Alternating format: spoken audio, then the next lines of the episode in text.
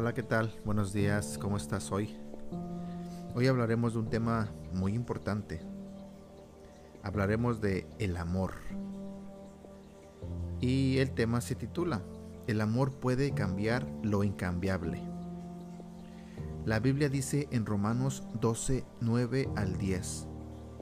No finjan amar a los demás, ámenlos de verdad, aborrezcan lo malo, aférrense a lo bueno Ámense unos a otros con un afecto genuino y deleítense al honrarse mutuamente.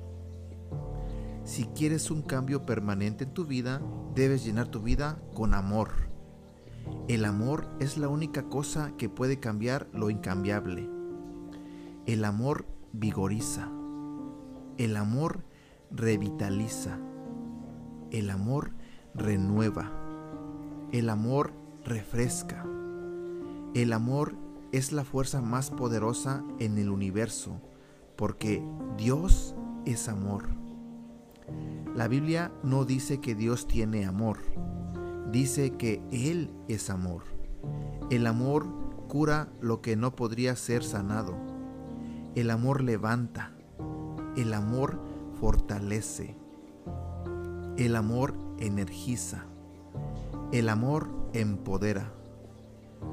No finjan amar a los demás, ámenlos de verdad.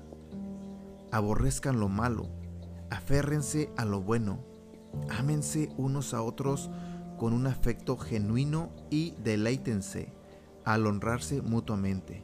Romanos 12, 9 y 10. Deleítense al honrarse mutuamente. Me encanta eso. ¿Sabes lo que significa? Significa que cuando las personas en tu congregación han triunfado en salud, finanzas o cualquier meta que han fijado, necesitas celebrar con ellos, celebrar sus victorias. ¿Bajaste un kilo de más? Felicitaciones. Como yo, empecé el año pesando 201 libras, ahora peso 189 Felicitaciones para mí. ¿Ya tienes menos deuda? Fantástico, te felicito. ¿Tuviste un progreso en tu matrimonio? Genial. La Biblia dice que nos deleitamos al honrarnos mutuamente y demostrar amor genuino. Esto es lo impresionante. Dios ha diseñado el universo para que cuando ayudas a otras personas, Dios cuida de tus problemas. Dios no te dirá ¿Te estás ayudando a ti mismo? Sino, ¿estás ayudando a otros? ¿Quieres ayuda con tus metas? Comienza ayudando a otras personas con sus metas. Demuestra amor. Entrégate. Hay salud en dar. La Biblia nos dice la historia de Job, quien perdió todo. Él perdió su salud. Él perdió su familia él perdió su riqueza. Él lo perdió todo. Y al final del libro, Dios le regresó todo a Job. ¿Por qué? ¿Por qué Job oraba por sí mismo? No.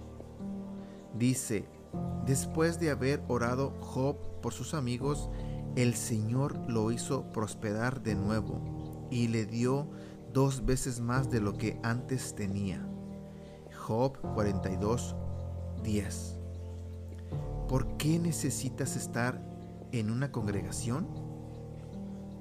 No solo para que otras personas puedan ayudarte, sino también para que los, para que los puedas ayudar, para que puedas orar por esas personas y entonces Dios puede ayudarte. Entregarte en amor y entonces observar a Dios trabajar en tu vida. Reflexiona sobre esto. Quiero que pienses en formas en las que demuestras amor a otros cada día. ¿Cuál es la motivación detrás de tu amor? ¿Cómo el amar a otros te ha bendecido tu vida? ¿A quién en tu vida necesita que lo ames y apoyes o necesita que celebres con él hoy? Que tengas un excelente día.